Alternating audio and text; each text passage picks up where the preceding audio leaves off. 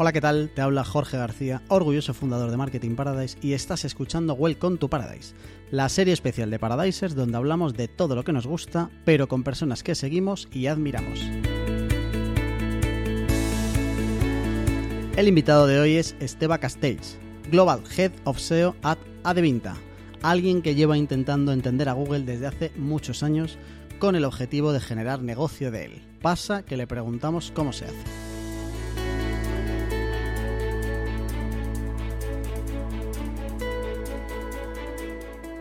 Ya pasa a saludarle. ¿Qué pasa, Esteban? ¿Cómo estás? Muchas gracias por pasarte por aquí un ratito. Buenas, Jorge. ¿Qué tal? ¿Cómo estás? Encantado. Un placer.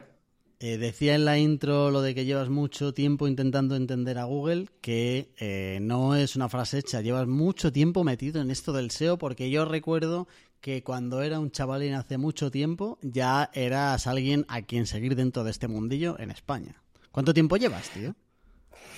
Hostia, pues ahora eh, ocho o nueve años, yo creo, ya. Eh, entre una cosa y otra, ocho o nueve años, sí, sí. Pues entonces los dos éramos jóvenes, porque ahora ya igual ya no lo somos tanto. Bueno, ahora tenemos la experiencia en vez de la del ímpetu y ya está. Eh, cuéntanos un poco por dónde has pasado que la gente te localice hasta llegar a ser hoy Global Head of SEO. Claro, sin problema. A ver, yo empecé estudiando marketing en la uni, ahí estuve de becario en, el departamento de marketing de la uni y aprendía paralelamente SEO de manera más autodidacta, ¿no? Eh, leyendo blogs, creando algunas webs, hasta que logré ponerme a trabajar de SEO propiamente, que empecé en Avas Media, una agencia de medios eh, en España y ahí estuve cerca, bueno, como un año más o menos y luego me fui a Softonic eh, en el que estuve cerca de dos años em, y desde ahí ya pasé a De Vinta, donde llevo ahora cuatro años, que es eh, de largo, donde he estado más tiempo, así que el tiempo pasa rápido. Eh, tuviste como un cargo anterior al que tienes ahora, ¿no? Que no sé si era Head of SEO o qué era exactamente, cómo era el cargo.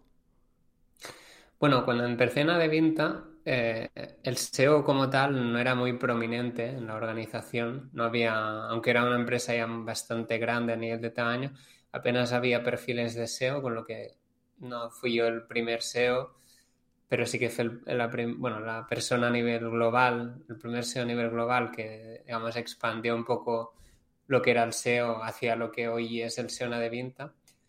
Y entonces durante ese tiempo tuve un cargo ¿no? de expandir el SEO y en julio de 2021 nos fusionamos a Devinta con eBay Classifieds, que era la parte de clasificados de eBay, y ahí como que, digamos, gané un poco más de responsabilidad dentro de la, de la empresa y cambió mi cargo y un poco la dimensión de lo que hacíamos también, al duplicarse la empresa en tamaño y demás.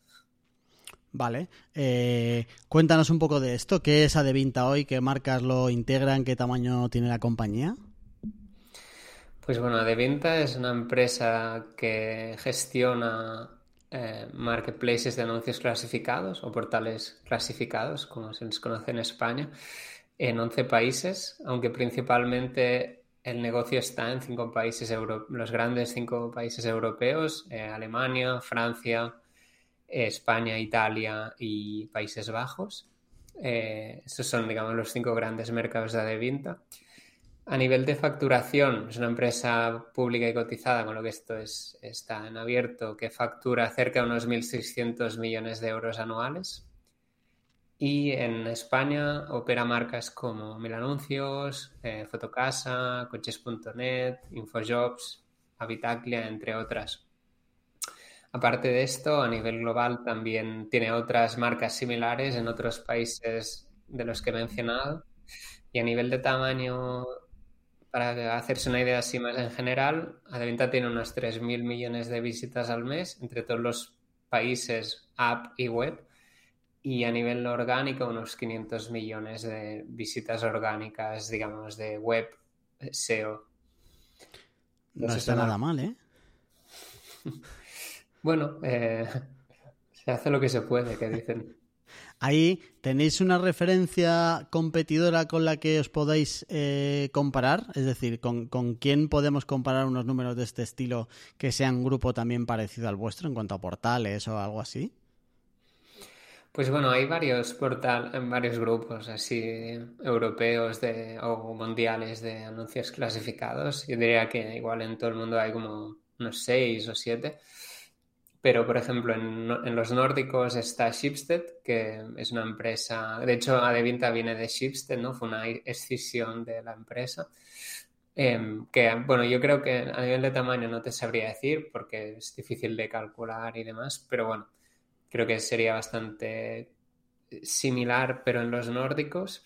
Y luego en, hay algunos, eh, digamos, publishers tipo Axel Springer que también tienen volúmenes de este tipo, aunque quizás un poco menos, yo creo, de venta a nivel Europa, yo creo que es el, el player más grande. Y si no, también tenemos muchos competidores que, que, van más allá de los, digamos, más directos o más... Eh, como comparables. Por ejemplo, pues tendríamos desde startups al estilo Vinted o Wallapop, que serían competidores más startup. Tenemos la Big Tech, ¿no? que también es competidora, como por ejemplo puede ser eh, Facebook Marketplace o incluso iniciativas de Google que, pueden competir ¿no? un poco con los intereses. Bueno, que puede haber un poco de todo. ¿no? Yo creo que Adevinta tiene tiene muchos competidores en todos los verticales en los que opera y en todos los países. Siempre eh, hay mucho unbundling, ¿no? Que le llaman. Eh, coger una vertical concreta, profundizar en ella, añadir más producto, más conveniencia y, y ahí es donde... O sea, suelen aparecer los nuevos competidores. Competidores, digamos, al uso típicos ya no salen muchos porque es muy difícil, ¿no? Competir con un portal que o sea, hacer lo mismo pero mejor no suele funcionar. Suele funcionar hacer algo distinto mejor. Y entiendo que tú ahora mismo te encargas de que crezca el tráfico orgánico de todos los portales en todos los países del grupo Adevinta, ¿no? Bueno, yo no. Eh, con el equipo sí que gestionamos el posicionamiento orgánico de, los portales en, el grupo, en los distintos países. vale, vale. O sea que al final, eh, digamos que si hubiera que buscar como el responsable último de todo esto, sí que es tu figura, ¿no? O sea, de gestionar los equipos de cada portal para cada país en lo que tiene que ver con tráfico orgánico, ¿verdad? Sí. Sí, bueno, básicamente sí. La realidad, bueno, es que Deventa ha crecido, ¿no? A través de, digamos, un proceso, ¿no? De adquisición de empresas, con lo que, digamos que Deventa no viene de ser una única empresa con un único modus operandi, entonces hay partes de la empresa que aún, digamos, trabajan de manera un poco distinta, con responsabilidades quizás un poco eh, que vamos, que no es una empresa totalmente simétrica en este sentido, pero bueno, sí que si, si, tuviéramos que apuntar a alguien, seguramente se me apuntaría a mí, ¿no? Vale. Eh, me interesa mucho saber eh, dos cosas. Uno, eh, cómo llega alguien a un puesto así, en el sentido de, oye, tú cuando entraste al grupo, el grupo entiendo que sería bastante más pequeño, pero no tan pequeño como para hasta ese momento no tener nadie de SEO. Me interesa saber un poco ¿Cómo pensaba la gente eh, cuando tú entraste, ese mindset de decir, oye, pues vamos a empezar a meter aquí a alguien que se empieza, que empieza a construir algo sobre SEO? Porque me llama mucho la atención que eh, portales de este tipo eh, pudieran llegar a un volumen importante ya de tráfico sin trabajar de manera constante y bastante fuerte este canal, que me parece en plan como muy, muy básico. No sé qué porcentaje tendrá el SEO respecto al resto de canales, pero si fuéramos capaces de desligar la marca de esto, seguro que es un porcentaje bastante interesante. Eh, ¿Y cómo pasaste de, oye, entro a montar un poco el tinglao a hoy, ¿qué hace? ¿Cómo es un día normal de alguien responsable de todo esto, pero que al final, como tú bien decías, no baja ya al barro ni muchísimo menos de, esto, que, cómo es un día normal tuyo, que, cuál es el trabajo al final del día de, un puesto así. Bueno, lo de bajar al barro eh, me encantaría, pero a mí me gusta y, la verdad que sí que, o sea, sí que es cierto que no, a día de hoy ya no gestiona ninguna operación 100% yo, es decir, no trabajo con un asset o un marketplace concreto al 100%, pero sí que la verdad que yo siempre he considerado que para estar al día hay que, hay que estar muy cerca de la operación y trabajo mucho con el equipo en el día a día en tareas muy operacionales. Eh, a veces, ¿no? Obviamente, pues gran parte de mi día, ¿no? Están otras cosas, pero sí que lo veo fundamental. Em, a ver, para entender a Devinta hay que entender cuál era un poco el modelo de crecimiento, yo creo, ¿no? De este tipo de, marketplaces hasta 2019. Entonces, hasta 2019, a ver, tampoco hay que mentirse porque no, no es así, o sea, el mundo digital ya era muy competido, pero había funcionado muy bien todo el modelo más focalizado en la parte de media, ¿no? Para de venta de crear una marca, una marca que normalmente es está muy localizada, muy arraigada en el país y hacerla crecer mucho con marketing, ¿no? Sobre todo con tele, era un poco el gran modelo.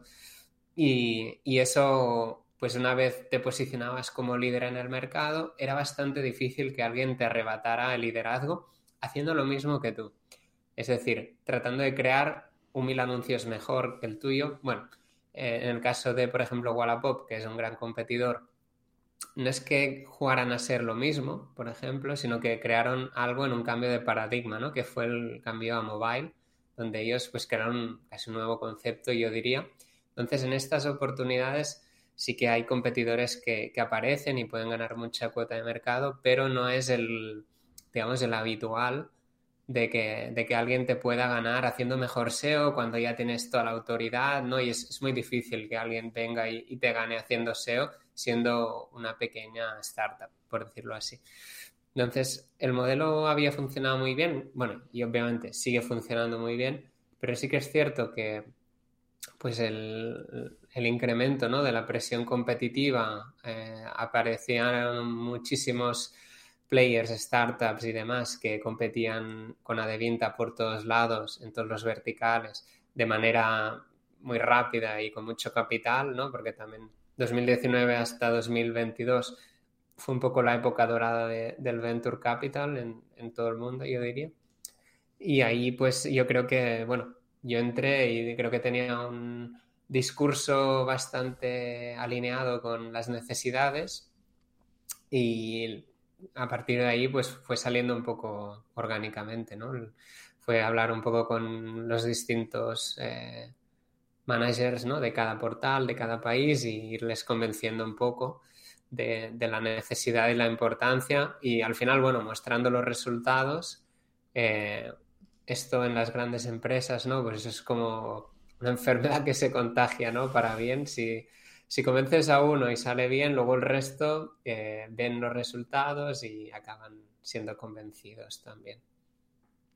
Qué guay, me llama mucho, bueno, me llama la atención, sobre todo que es interesante el cómo una empresa que es, y, y, era en su día como 100% digital, de oye, estamos a lo que estamos aquí en digital, se va al canal off y a algo como la tele, para hacer crecer, entre comillas, a fuerza bruta, que no es otros modelos que hemos visto de estar ahí luchando por una keyword y un long tail y tal, e ir pillando un poco, poquito a poco rascando, sino que, oye, me voy a la tele, me posiciono como el número uno en esto y que me venga la gente y ya me busque directamente por la marca en vez de irme a un eh, anuncios, barbacoa, segunda mano y cosas así, ¿eh? Sí. Bueno, que no quiere decir que no funcione, ¿no? Pero sí que es cierto que o sea, el mejor asset, y se ha visto de hecho con el tiempo, el mejor asset de una empresa no es tener un buen SEO non-brand, ¿no? Que le diríamos. El mejor asset de una empresa es tener un producto genial y una marca adorada por todos sus usuarios. Entonces yo creo que eso una de Vinta se entendió desde el inicio y de hecho es lo que ha marcado la diferencia, ¿no? En gran parte de los países el hecho de que seamos líderes es porque la marca es muy fuerte y está muy afianzada.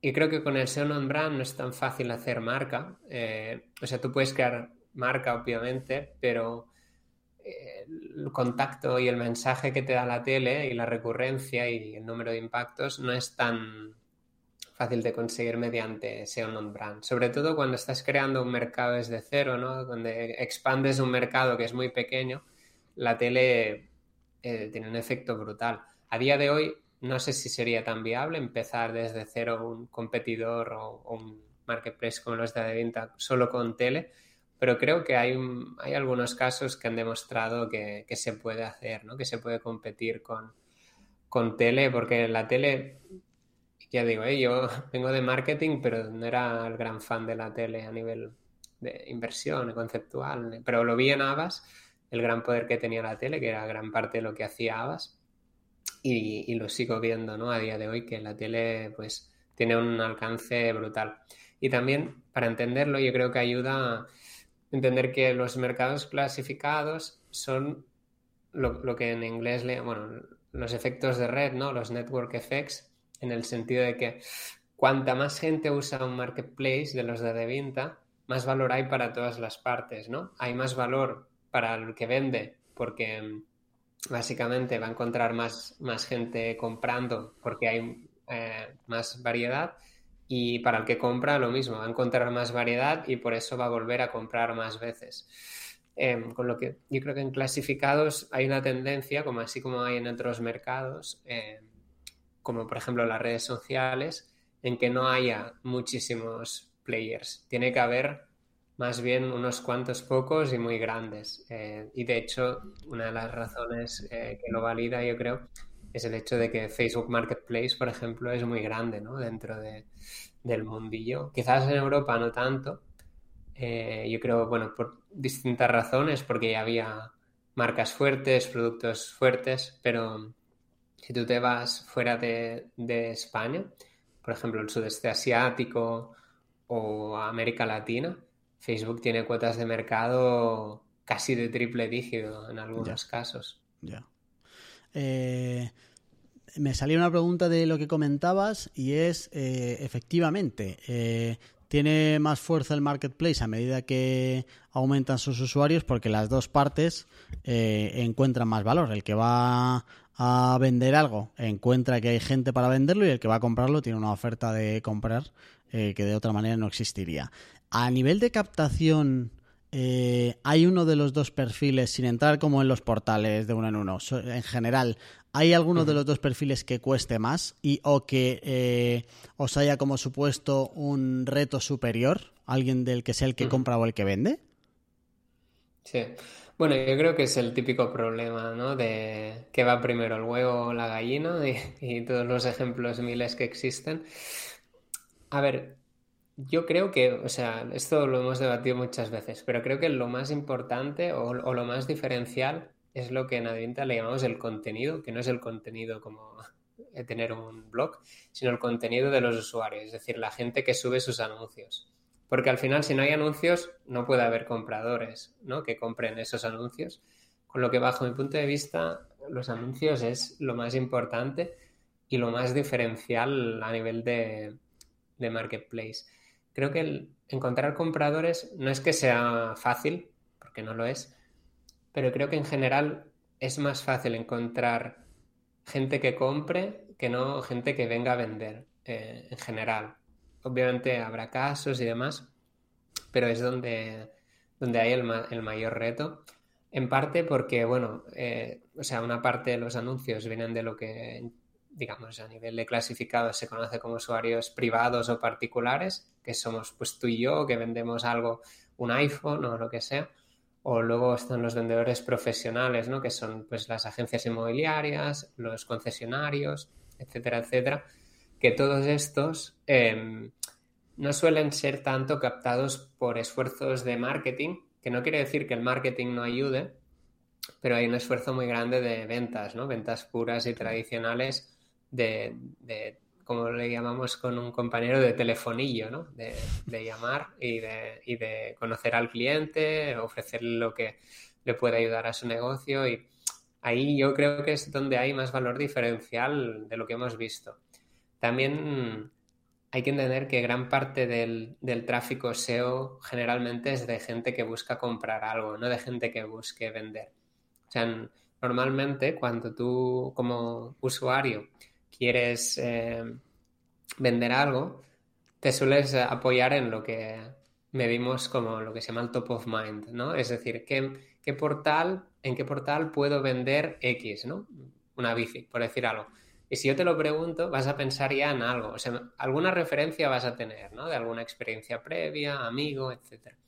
Con lo que normalmente todo lo que es gente que venga a vender está muy influenciada por muchos aspectos etéreos eh, que se juntan entre sí. Mientras que normalmente a la persona que quiere comprar algo es más fácil de interceptarla en general. Son gente que o busca en Google o, se le puede hacer push vía Facebook Ads o cosas así en, un momento concreto y que se pueden encontrar más, más fácilmente. Tiene sentido, claro. Eh, vale, eh, hablemos un poco de cómo, de cómo se organiza el SEO ahora dentro de Adevinta. ¿Cómo, se, ¿Cómo está organizado? ¿Qué perfiles? ¿Qué relación hay entre ellos? ¿Cómo se relacionan los portales? ¿Si se relacionan? ¿Cómo, cómo se trabaja hoy el SEO en Adevinta? Bueno, la verdad que sería complicado de sintetizarlo de manera rápida, pero bueno, nosotros tenemos un equipo de SEO global que da soporte a las distintas marcas del grupo, ¿no? Entonces, hay personas conocidas como SEO managers, ¿no? Que trabajan con una o varias marcas del grupo. Si la marca es muy grande, pues una persona lleva solo un portal. Si son marcas más pequeñas, pues a veces se llevan varios. Entonces, a partir de ahí, nosotros trabajamos con las personas de ese equipo, que puede ser desde alguien de marketing, alguien de producto, alguien de tecnología, alguien de datos, bueno, un poco de todo, para que los distintos intereses que pueda tener el SEO sean representados, ¿no? Desde que la web esté optimizada a nivel de SEO técnico hasta que los KPIs a nivel de SEO se estén, se estén recogiendo de manera pues lo más eh, acurada posible, a nivel de marketing, bueno, un poco de todo. Y entonces esa es un poco la estructura así sintetizada y luego tenemos una capa de lo que le llamamos infraestructura global, que es un equipo que también está entre el equipo SEO, que genera infraestructura y herramientas para que el día a día de los SEO managers sea más fácil y que haya cosas que podamos implementar más fácilmente en todos los países de una manera más o menos sencilla, es decir, que no tengamos que replicarlo todo mil veces en mil portales que es uno de los grandes retos que hay en, la industria. Vale, y por entender un poco recursos, más o menos cada una de las marcas gordas, ¿cuánta gente suele tener trabajando en SEO? Aparte del SEO Manager, el SEO Manager entiendo que organiza a alguien más de SEO dentro de cada portal. Bueno, SEO Manager, eh, o sea, de SEOs en el grupo tenemos 20 personas, que para la base total de, de Adevinta es bastante pequeño. Para que te hagas referencia, creo que el dato último que he escuchado son cerca de 8.000 empleados, con lo que 20 es bastante poco. Luego está el equipo de infraestructura, que son 6 personas, y a partir de ahí trabajamos obviamente y mucha gente ahí involucrada en hacer SEO, digamos de manera, no, no sé si decirlo en directo, pero por ejemplo un programador que haga cosas para SEO, pero o sea, en su rol no pone SEO y puede que hoy haga SEO y mañana haga otra cosa. Obviamente de esas personas que hacen cosas relacionadas con SEO, pues habrá, no sé, cientos, ¿no? Eh, dentro de la empresa, no, no, los tendría contabilizados, pero habría mucha, mucha gente. Por lo que, lo que entendemos como el perfil de SEO puro serían unas 20 personas. De 8.000. De 8.000. No está nada mal, ¿eh? Qué fuerte, esto me llama muchísimo la atención. Eh, veníamos de tres, ¿eh? Cuando entré en 2019. Ya es un buen crecimiento si lo, si lo ves comparado, ¿eh? Pero a la vez, eh, tiene que ser un buen porcentaje. Es decir, si ahora mismo. vamos a hacerlo al revés. Si ahora mismo el SEO desapareciera de Adevinta, estoy seguro de que se lleva por delante más de 20 puestos de trabajo, ¿verdad?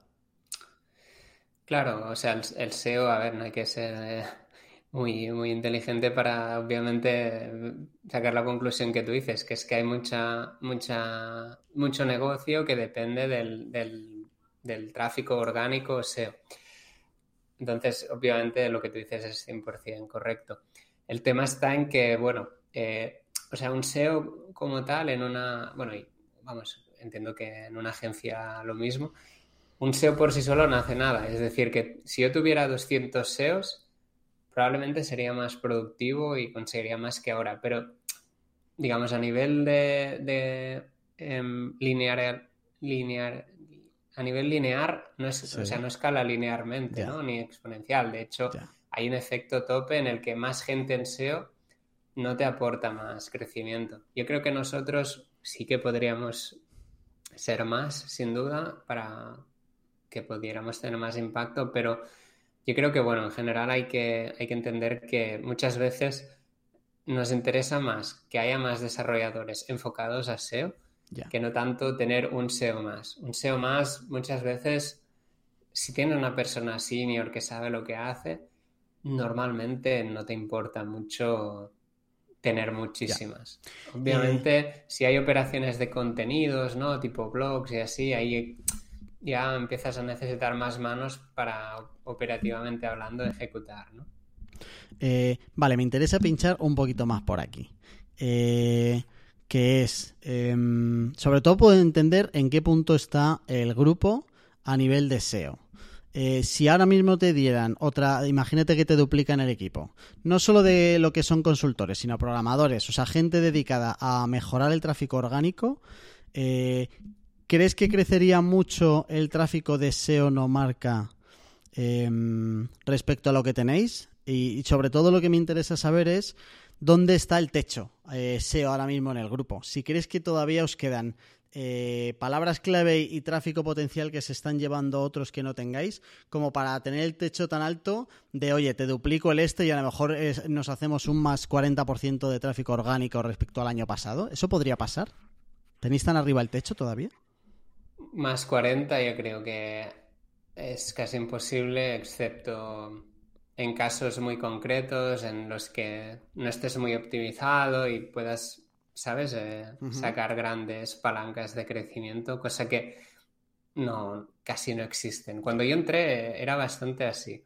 Había varios sites en el grupo que prácticamente no tenían nada y con hacer los básicos eh, logramos grandes resultados. Pero a día de hoy yo creo que ya no, o sea, un más 40% así by the face no lo lograríamos en casi ningún mercado. No, eh, yo creo que, a ver, el SEO a día de hoy en Adevinta, eh, a, nosotros nos gusta decir, o bueno, a mí me gusta, que el SEO tiene que ser eh, parte de la definición de hecho, es decir, para que a nivel de producto y tecnología algo esté hecho, uno de los criterios debería ser el SEO, así como lo es la seguridad, la performance, el diseño, la UX pues una de ellas debería ser el SEO. Entonces nosotros luchamos por esto y por optimizar, obviamente.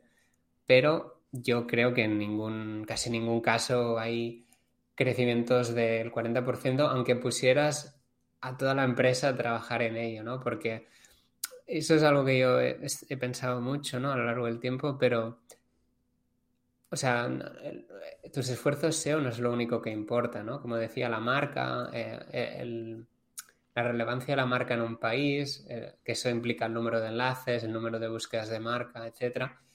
No siempre puedes luchar contra esto. Hay competidores que tenemos que son muy grandes, que nos sacan dos o tres veces el volumen y no, por mucho que yo haga la web perfecta, no les vamos a poder ganar.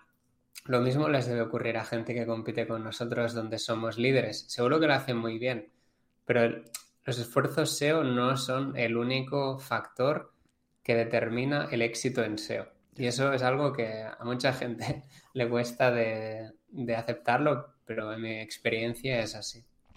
Y estaba pensando que seguramente si hacemos el enfoque al contrario tampoco funciona. Es decir, que si yo mañana te dijera que tu equipo se reduce a la mitad, necesariamente el tráfico no se reduciría en proporción porque la posición que os habéis ganado aunque dejarais ahora mismo de trabajar en SEO, es muy complicado que la perdáis. Entre otras cosas, por lo que dices, que las otras disciplinas y el resto de activos que tenéis que ayudan al SEO se mantendrían.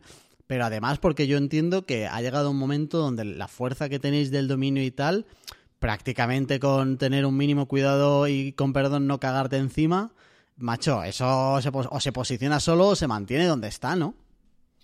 Sí, sí. O sea, yo creo que es así mal que, mal que pese, o sea, yo creo que se notaría y yo creo que se notaría en momentos concretos, ¿no? O sea, habría una degradación probablemente a lo largo del tiempo paulatina y pequeña, ¿no? Y quizás, no sé, ¿sabes? Pequeña a lo largo del tiempo. Pero luego quizás donde se nota más, yo creo, en mi experiencia, donde agradeces un buen SEO, es en migraciones, en cambios de marca, en este tipo de cambios de plataforma. En este tipo de casos es donde un buen SEO hace que no pierdas nada versus perder la mitad de tu tráfico, ¿no? Entonces ahí es donde históricamente creo que hemos aportado el mayor valor. Y lo peor de todo es que cuanto mejor hagas tu trabajo, entre, comillas, menos se valora. Porque si no se pierde tráfico, es como, bueno, quizás sin el SEO podríamos haber hecho la migración y no se hubiera perdido tráfico, ¿no? Cosa que obviamente todos sabemos que no es así. Pero, pero eso lo, he visto mucho y, bueno, em, hemos tenido algunas de estas, yo creo como toda empresa y más, bueno, grandes empresas más y, de ahí nace un poco también, creo, el valor que aportamos, ¿no? Ya no solo de optimización del día a día y tal, sino de aportar en estos momentos críticos o donde marcamos la diferencia más. Es que cuando se remueven los cimientos, ahí es cuando tendría que entrar el, el SEO para evitar hecatombes. Pero es verdad que a veces puede ser incluso un trabajo un poco ingrato de decir, oye, pues si todo va bien, pues oye, pues genial, eh, pero si eso cae con lo que además puede significar, eh, evidentemente las explicaciones van, van a ir a pedirse al mismo sitio, claro. Tiene sentido. Sí, sí, total. Vale, hablemos de lo que eh, comentabas tú un poco antes, esas disciplinas satélite que son importantes que afectan al SEO y viceversa. La marca, lo que pueda ser CRO, UX, el performance, etcétera. ¿Qué relación tiene el SEO con esas disciplinas? ¿Cómo se relacionan estos 20 Em, estas 20 personas que se encargan de que el SEO funcione con el resto de disciplinas. Sois los típicos a los que llaman el último día y, os avisan de, oye, por cierto, que se va a publicar esto. Hay una cultura dentro de la empresa de decir, oye, el SEO siempre presente, como tú decías, ese... O sea, ¿crees que has llegado ya al escenario ese que comentabas de, oye, esto no está hecho hasta que no haya pasado SEO? ¿O en qué punto estáis ahora mismo?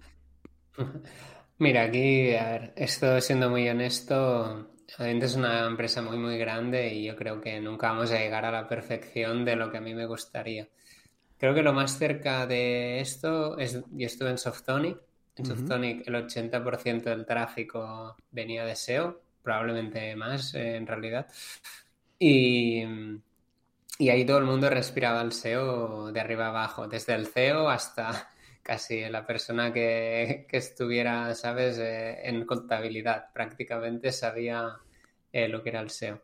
Entonces, yo creo que lo más cercano que he visto a una empresa a estar como 100% sincronizada sería, sería eso. A ver, si lo comparo con donde estuvimos, estamos muchísimo mejor, ¿no? Yo creo que hemos hecho un progreso muy grande a nivel de cultura, a nivel de personas, a nivel de recursos, a nivel de resultados sin duda. Pero no creo que nunca lleguemos a un, a un nivel de perfección por el tamaño de la empresa y la complejidad.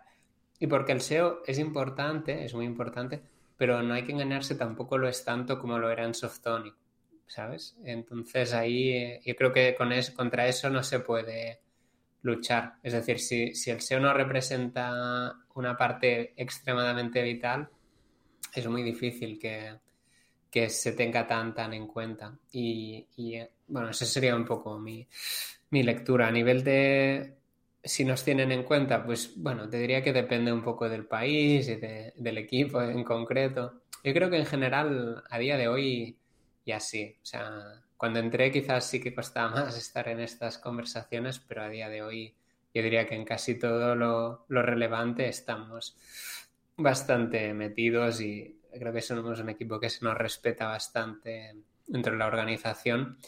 Y a nivel de con quién trabajamos, pues yo diría con casi todo el mundo, ¿eh? desde mm, la parte más de negocio, ¿no? de estrategia, etcétera, hasta la parte de producto, hasta la parte UX, tecnología, marketing. Incluso hay personas del equipo que trabajan con ventas para crear sinergias ¿no? Eh, y escalar ciertas eh, estrategias que creemos que tienen sentido accionar a través de gente de ventas. Con lo que yo creo que un poco somos como... Vamos, que pedimos todo lo que se pueda a todo el mundo y luego, a ver, logramos más o menos dependiendo del, caso.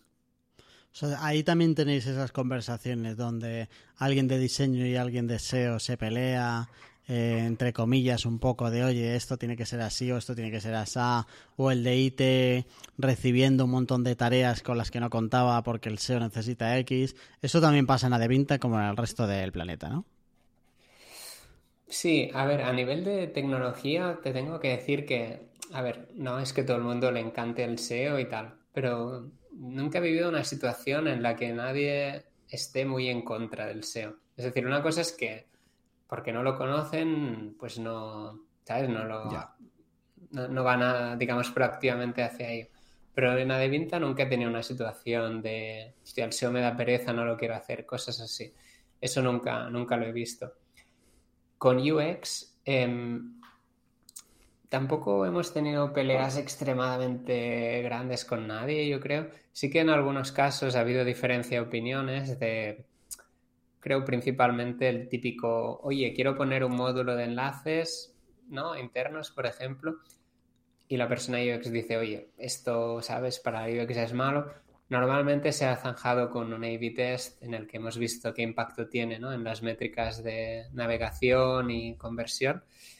Normalmente, o casi siempre, vaya, no recuerdo ningún caso en el que se haya visto que el SEO afecta negativamente al menos de manera sustancial, a ningún KPI y se ha ido adelante con ello. Por lo que en ese sentido creo que además tenemos bastante conocimiento de lo que funciona y lo que no, lo que tampoco pedimos cosas muy fuera de lugar, ¿no? Por decirlo así, o, cosas que no que sean como muy grandilocuentes, ¿no? Creo que tenemos un poco nuestro ABC bastante definido y lo bueno de estar en el grupo es que casi todo lo que quieras hacer, alguien ya lo ha hecho, con lo que puedes referenciarlo y eso da un punto de validación más fácil, ¿no? Para trabajar que si lo tuvieras que hacer desde cero. A veces hemos hecho cosas desde cero y ha costado un poco más.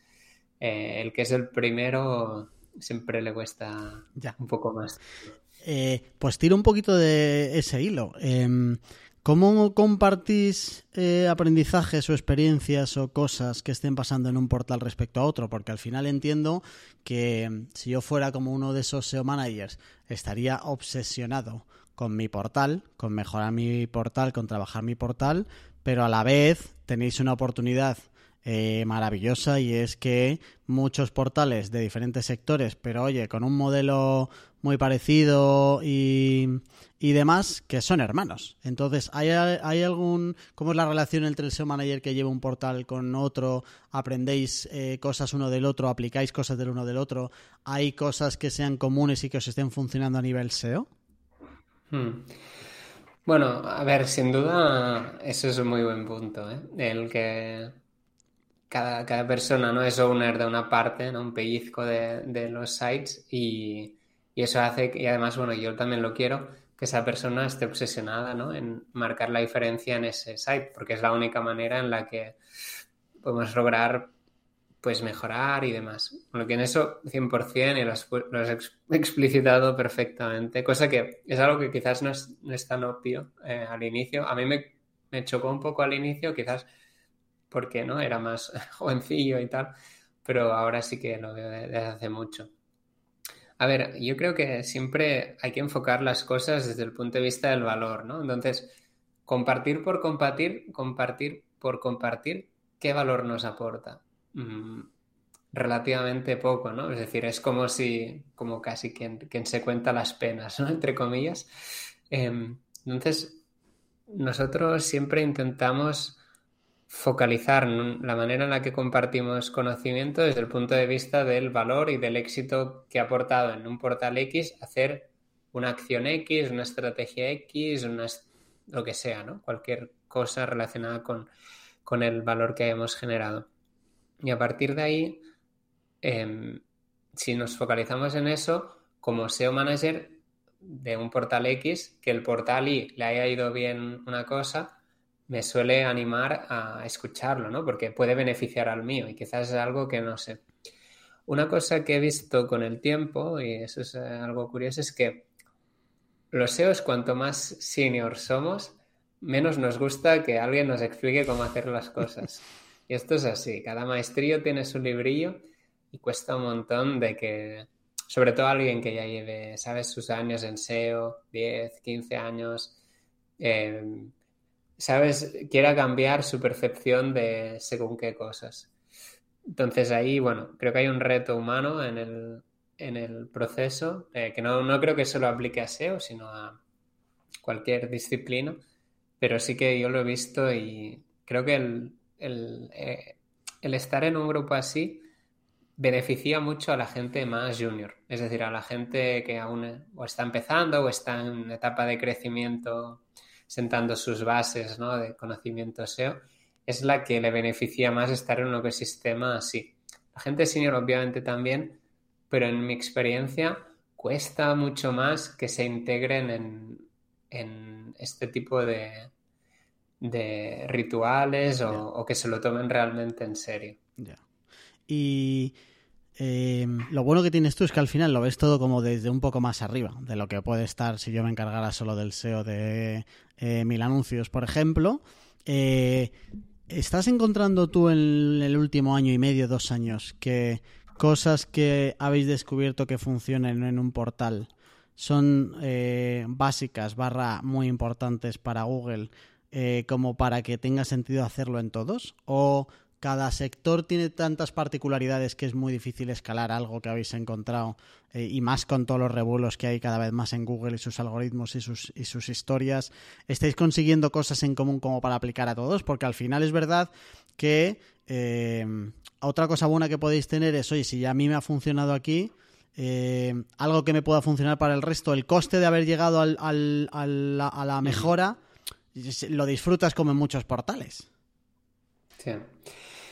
Bueno, a ver, siendo totalmente honesto, no hay nada muy eh, rimbombante, ¿no? De, que, pueda destacar. De, o sea, no hay ningún secreto. O sea, el SEO, no hay ningún secreto del SEO, de Vinta ni nada por el estilo.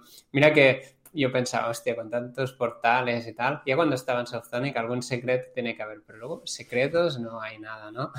Eh, realmente. Em, además, creo que, bueno, cuando yo empecé a hacer SEO, que fue sobre 2014, creo que, bueno, quizás era mi percepción, pero el SEO era un poco más predecible, ¿no? Los algoritmos que había y un poco las estrategias, creo que era como más obvio lo que iba a ocurrir. A día de hoy mm, cuesta bastante entender, ¿no? Cuando hay un core update, qué ocurre, qué no ocurre, etcétera, etcétera. Con lo que nosotros, o sea, sí que tenemos un poco un ABC de cosas, pero, o sea, es un ABC bastante, en plan, sencillo y, y, que cualquiera podría observar, ¿no? Los enlaces internos, la indexación y el rastreo. Eh, luego también creo que, bueno, todo el tema de titles es muy importante, el contenido en la página y, bueno, algo de datos estructurados, etcétera, pero realmente no hay o sea, dentro de esto, pues es muy lo típico que cualquiera puede, puede saber, ¿no? No hay. Sí que es cierto que cuando trabajas con sitios web a escala, cómo generas el producto, ¿no? A, esa escala eh, tiene más sentido que quizás cuando llevas más un blog o algo por el estilo, en el que todo es un poco más dinámico, ¿no? O programático, llámale como quieras, en el que, decir, mil anuncios, pues hipotéticamente, vamos a decir que tiene 10 millones de páginas, pues no es que, ¿sabes?, alguien haya hecho 10 millones de páginas a mano, sino que hay una serie de algoritmos, de, concatenaciones, de plantillas, de, bases de datos que generan esas páginas. Eso es algo que yo ya aprendí en, en Adevinta, perdón, en Softonic cuando estuve que, funcionaba muy así y en Adevinta, pues bueno, es un poco la siguiente escala ¿no? de, esto, pero bueno, en general creo que la, escala es quizás lo que lo hace más interesante y, desafiante, ¿no? A la vez, de encontrar esa manera, por decirte algo, ¿no? Una cosa que a veces nos encontramos es, imagínate que tú hipotéticamente tienes un sitio web que tiene un millón de URLs, ¿vale? Entonces tú tienes que encontrar alguna lógica, alguna manera con la que puedas enlazar a ese un millón de URLs. Entonces parece muy simple, pero a nivel algorítmico encontrar esa lógica para que todas estén enlazadas, pues a veces no es tan obvio fácil.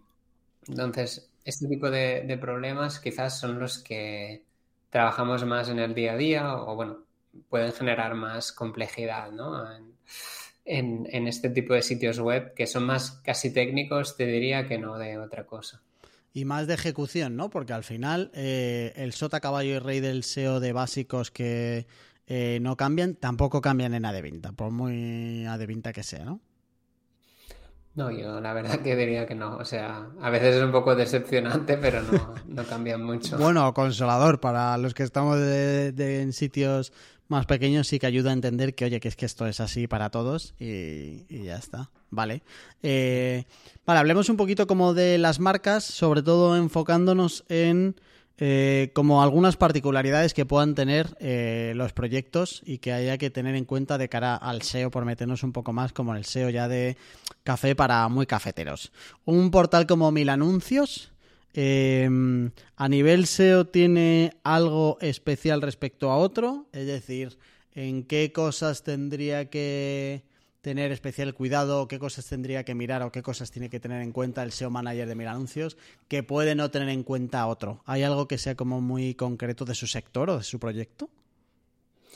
Bueno, aquí un, saludo a Oscar, que es nuestro SEO manager de, Mil Anuncios. Em, a ver, yo creo que nosotros internamente dividimos los sitios web en dos conceptos. Bueno, habrá más, obviamente, pero eh, leemos lo que decimos sitios web horizontales y sitios web verticales. Los sitios web horizontales son sitios web como mil anuncios que atacan una multitud de verticales significativa. Por ejemplo, motor, inmobiliaria, eh, otros bienes de consumo, empleo, eh, servicios, etcétera. Eso lo llamaríamos horizontal. Y luego estarían lo que llamamos verticales, que son sitios web como Fotocasa, que solo ataca el sector inmobiliario, ¿no? Aunque luego dentro del inmobiliario pues puede haber alquiler, compra, etcétera, etcétera. Pero bueno, ahí, em, ya te digo, depende un poco del, negocio y el país, pero solemos eh, dividirlos así. Con lo que, bueno, a priori no, no hay gran, bueno, grandes diferencias hay, sobre todo que normalmente los sitios web de lo que llamamos verticales em, tienden a estar más estructurados. ¿Qué significa esto? Que, por ejemplo, en un sitio web eh, inmobiliario sueles tener una estructura bastante definida, ¿no? De tipo de transacción, localización y todo esto es como una base de datos y luego generas esas permutaciones, ¿no? De comprar en Barcelona, comprar en Madrid. Y luego puedes jugar con atributos, bueno, es como todo taxonomía, ¿no? En cambio, normalmente en todo lo que vendrían a ser horizontales, como son tan, tan amplios, tiendes a jugar más con lo que le llamamos las páginas de búsqueda, ¿no? O search pages, bueno, buscar en base a una keyword en un buscador, es decir, búsqueda de texto libre, con un poco más de inteligencia, esperemos, pero con, este concepto y luego indexar en base a, esto, ¿no? Porque te permite escalar la estrategia SEO mucho más que si lo hicieras, eh, digamos, con, unos filtros solo. Eh, oye, y en esta relación entre las marcas, cómo, ¿cómo se relacionan eh, cuando chocan eh, un horizontal y un vertical. Es decir, un mil anuncios no comparte, podría compartir público eh, con coches y con fotocasa, por ejemplo. Sí, bueno, es probable, ¿no? Que haya usuarios que estén en ambos y yo creo que en general lo, creo que cada portal ataca unos segmentos distintos, ¿no? Unos públicos un poco distintos y cada uno tiene un poco, pues, su, fin y su, tipo de, producto que buscan, ¿no? Quizás hay portales que van enfocados a un usuario que tiene un poder adquisitivo menor, otros que tienen un poder adquisitivo mayor, algunos están más enfocados a productos hechos por, bueno, vendidos por profesionales, ¿no? Tipo inmobiliarias o concesionarios, otros más enfocado a segunda mano, con lo que yo creo que en general, vamos, no nosotros, pero todos los portales, cada uno trata de buscar un poco su público en, dentro de la diversidad, ¿no? Ya.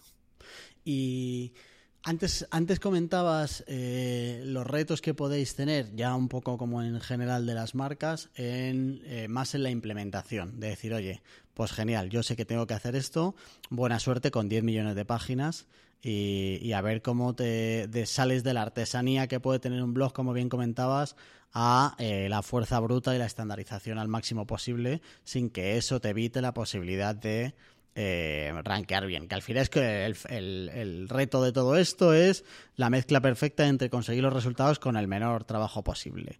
Eh, en, este escenario eh, estáis trabajando automatizaciones en el sentido de cuando tú, por ejemplo, me has dicho que eran 20, 20 SEOs de 4.000 personas, yo he pensado, si yo fuera el SEO manager de, eh, alguna de las marcas, eh, tendría muy cerquita una herramienta como Make y me buscaría la vida para automatizar lo máximo posible cualquier tipo de proceso que pueda hacer y o eh, hacerme muy amigo de quien de IT me pueda montar cosas. Que tú comentabas antes incluso que había un equipo que no, no sé cómo lo has llamado, pero que como que ayuda un poco a, facilitaros de herramientas o de independencia tecnológica para lo que es el trabajo de estas 20 personas. ¿Cómo es que esto de que, tenéis montado ahí? Tenéis que tener montado un buen tinglado para poder ejecutar lo máximo posible a, escala, ¿no? Hmm.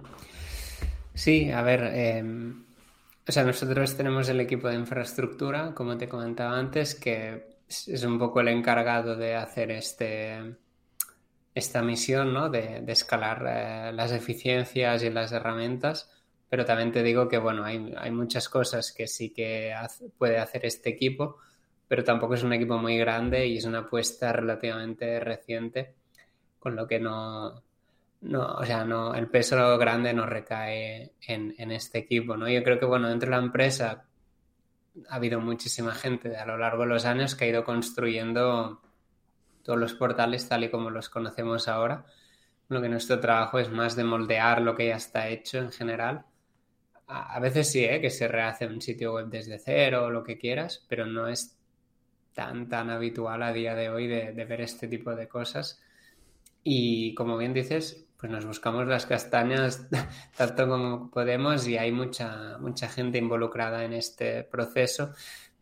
Normalmente nuestro nuestro, digamos, eh, socio principal, ¿no? Sería el, la persona de producto, que es la persona que, digamos, gestiona lo que se desarrolla y lo que no y cómo se hace, y los desarrolladores que luego lo implementan, con el fin de un poco, ¿no? Eh, encontrar este equilibrio y, mejorar. Pero no hay, o sea, no suele haber una única persona que, sea la encargada de hacer X y a nivel de automatizaciones, pues sí que, bueno, automatizamos eh, todo lo que se puede. A nivel de reporting, quizás es lo que tenemos más automatizado, ¿no? Porque sigue con la escala que tenemos, pues podemos crear conectores, ¿no? Que van con Search Console o con la API que quieras y extraerlo y crear dashboards eh, automatizados que, que se conecten a muchas fuentes, etcétera. A nivel de herramientas, pues bueno, tenemos un poco de todo. Tenemos desde sites que no hay como tal una infraestructura muy fuerte a nivel SEO y otros que sí que tienen más como back office, personalizados, herramientas de SEO y testing internas, cosas de este estilo, pero bueno, depende mucho de, del país, del tamaño. Normalmente, cuanto más grande es el país o el, sitio web, más recursos, bueno, como es obvio, ¿no? Hay eh, y más infraestructura de este tipo solemos tener versus sites pequeños que obviamente pues tienen recursos más limitados. Vale, eh, salimos un, un, poquito ya de lo que es Adevinta como tal. Vamos a aprender un poquito de SEO contigo me interesa eh, que nos cuentes cómo ves hoy el SEO. Eh, hemos conseguido llegar a los 55 minutos de podcast sin hablar de la inteligencia artificial, que era mi mini objetivo, mi, mi OKR eh, principal era llegar de verdad eh, hasta aquí sin la IA. En algún momento lo cogemos, pero fuera de eso, eh, ¿cómo ves tú el SEO hoy en día? ¿Qué cosas sí o sí hay que tener en cuenta si montáramos tú y yo y un proyecto que vaya a ser muy importante el SEO dentro de él? Eh, ¿qué, me dirías de decir, oye Jorge, tengamos en cuenta esto, esto y esto, de trabajar y de no perderlo de vista? Sí, bueno, yo creo que el SEO, a veces pienso que como lo tengo tan interiorizado que yo lo veo muy simple y, luego el resto de gente quizás no lo ve tan de manera tan simple, pero bueno, creo que el SEO dentro de lo que cabe no es tan complicado de la disciplina, o sea, sí que hay muchos elementos, pero bueno, una vez tienes algo que más o menos está ok, son cuatro detalles, ¿no? Y normalmente eh, cuando yo he trabajado con cualquier tipo de sitio web, el SEO, a no ser que haya cosas tipo, hostia, una web hecha con Angular que no renderiza y hay que rehacerla desde cero, normalmente hablamos de cosas relativamente simples. A nivel técnico no, suelen ser requerimientos extremadamente difíciles. Habrá de todo, pero, o sea, el SEO no, no es extremadamente difícil. Yo creo que sigue habiendo los básicos, ¿no? De, pues, indexación, eh, rastreo, renderización, Em, todo lo que viene siendo el contenido en la página, hacerlo lo mejor para el usuario. Em, o sea, es que no, no hay, nunca he creído en los grandes secretos y creo que si en, alguna, en algún momento los hubo, eh, sin duda a día de hoy ya no, ya no existen. Pero bueno, yo creo que el SEO, así más a grandes rasgos, está un poco amenazado y ya no lo digo por AI, lo digo por eh, en general, ¿no? Em, el tráfico de pago cada año va aumentando su cuota. Eh, Google necesita facturar más y eso significa que tiene que dar generalmente, a no ser que crezca el mismo, al mismo tiempo el tráfico que tiene Google que la necesidad que tenga de tráfico de pago, cosa que no creo que sea el caso, eh, pues cada año hay más SEM en keywords de mayor valor, ¿no? transaccionales, y eso creo que se nota bastante, creo que se va a seguir notando. Y ahora con el tema de AI, que ya lo veíamos, veníamos viendo un poco con todo el tema de feature snippets y demás, pues feature snippets por dos es lo que va a ser AI, yo creo, a grandes rasgos. Y todo eso hace que el SEO, eh, no sé si decir que disminuye en, en importancia, pero sin duda que cada vez se puede depender menos del SEO como único canal, ¿no? Es decir, tienes que estar más diversificado que antes, aunque el SEO siga siendo tu canal principal. Quizás antes, no sé, te traía el 60, ahora igual te traerá el 40 y el año que viene quizás el 39, etcétera, etcétera. Y, a todo lo que dices yo incluso añadiría otra cosa y es eh, la llegada o el crecimiento de otros buscadores. Que ya no, pues para la parte transaccional no nos vamos a Amazon y YouTube y tal, sino que el otro día leía que los chavales están yendo a buscar lo que necesitan en un TikTok. Entonces, eh, Claro, si ya ni siquiera van a pasar por Google, buena suerte con tu SEO, porque entre que las búsquedas más interesantes se las quiere quedar Google, las transaccionales se las zampa con SEM, pero las informacionales te va enseñando ya los resultados directamente, o sea que ni siquiera puedes pescar tráfico por ahí, pero si encima los chavales que vienen después eh, ni siquiera va a ser Google el buscador predefinido, buena suerte dentro de 10 años a quien empiece hoy en SEO. ¿Le recomendarías a tu, imagínate que tenemos un hijo ahora mismo, ¿vale? Y eh, te dice que se va a dedicar al SEO. Eh, ¿Qué le dirías? ¿Le dirías ánimo, chaval, eh, que dentro de 10 años tienes curro o le dirías otra cosa? Hostia, es muy, muy, muy difícil de responder esto, pero bueno. A ver, em, lo de los buscadores es verdad y yo siempre he sido un poco escéptico, pero sí que ahora empiezo a ver un poco más algunos de estos que se posicionen para nuevas generaciones de manera significativa. De hecho, este fin de semana me propuse, mira, también que, lo, que me lo digas, porque me propuse de utilizar, no exclusivamente, pero sí en gran parte, TikTok como, como fuente, ¿no? el domingo, por ejemplo, estaba cocinando la comida y quería hacer un curry. un curry vindaloo, que es un curry indio que, me gusta mucho. Normalmente lo que yo haría es ir a YouTube o ir a Google, luego caer en un artículo, luego ver que el artículo es muy lioso, ir a YouTube, pero nunca iría a TikTok. En cambio dije, hostia, voy a probar a ver qué tal esto de, de, TikTok. Y la verdad que, eh, pues en, a veces en un minuto, a veces en dos o en tres, te dan una receta y súper claro cómo hacerlo y tal. Con lo que yo creo que, o sea, hay sin duda generaciones y segmentos de usuarios que cada vez más van a utilizar otras fuentes, no sé si incrementales al su uso de Google, es decir, que además de Google utilizan esto, pero sin duda hay algún porcentaje de canibalización, ¿no? Entonces, en este sentido, yo, bueno, eh, no sé si decir preocupado, pero sin duda que siempre digo que el SEO es muy, o sea, es mentira. Nosotros somos Google Optimization Specialists, no Search Engine. Entonces, si queremos ser SEO, hay que aprender de otros buscadores, cosa que en general no, al menos yo, vamos, yo me pongo el primero, no creo que tengamos tanto conocimiento. Y sobre si el SEO eh, si recomendaría a, mi hipotético hijo sobre ser, ser SEO, a ver, eh, yo, creo que, o sea, el SEO va a seguir existiendo y, dudo que desaparezca al 100% a largo plazo, o al menos en los próximos, no sé, 10 años. Pero creo que como relevancia de canal sí que va a disminuir poco a poco para el negocio medio. Esto yo creo que es un hecho. Y yo creo que no le recomendaría ser SEO, pero sí que le recomendaría ser o desarrollador o, crear productos digitales, cosas que sean un poco más eh, generalistas, ¿no? Digamos, menos específicas, porque al final, o sea, la tecnología va a seguir, eh, los programadores van a seguir y yo creo que todo lo que estamos viendo ahora de AI y demás no va a reemplazar a un programador, porque cualquiera que haya trabajado con uno sabe que, o sea programador mínimamente, sabe que es imposible que un, un chat a día de hoy o en los próximos 10 años reemplace al 100%, pero sí que obviamente eh, puede simplificar muchos procesos, puede acelerar, etc.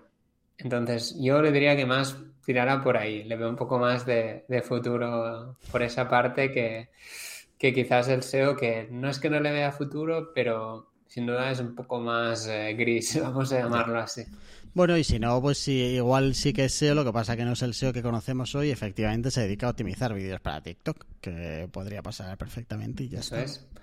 O a mirar cómo nos metemos en, en el training set de OpenAI para que dé nuestra respuesta. No sé, es que ah, van a existir nuevas formas. ¿no? Yo creo que donde esté el valor e, e, económico, ¿no? Eh, alguien va a intentar hacer el reverse engineering para estar ahí. Entonces ahí crecer negocios va a necesitar hacerse siempre, ¿no? Hoy, mañana y en 100 años. Así que bueno, creo que hay que ser un poco más eh, generalista. Creo que en el futuro los perfiles generalistas van a saber adaptarse mejor, ¿no? Que quizás los especialistas eh, como un SEO, por decir algo. Aunque bueno, un SEO tiene lo bueno de que el SEO es muy transversal en sí mismo y eso ya es un punto a favor versus otros canales eh, como alguien que hace SEM, por decir algo.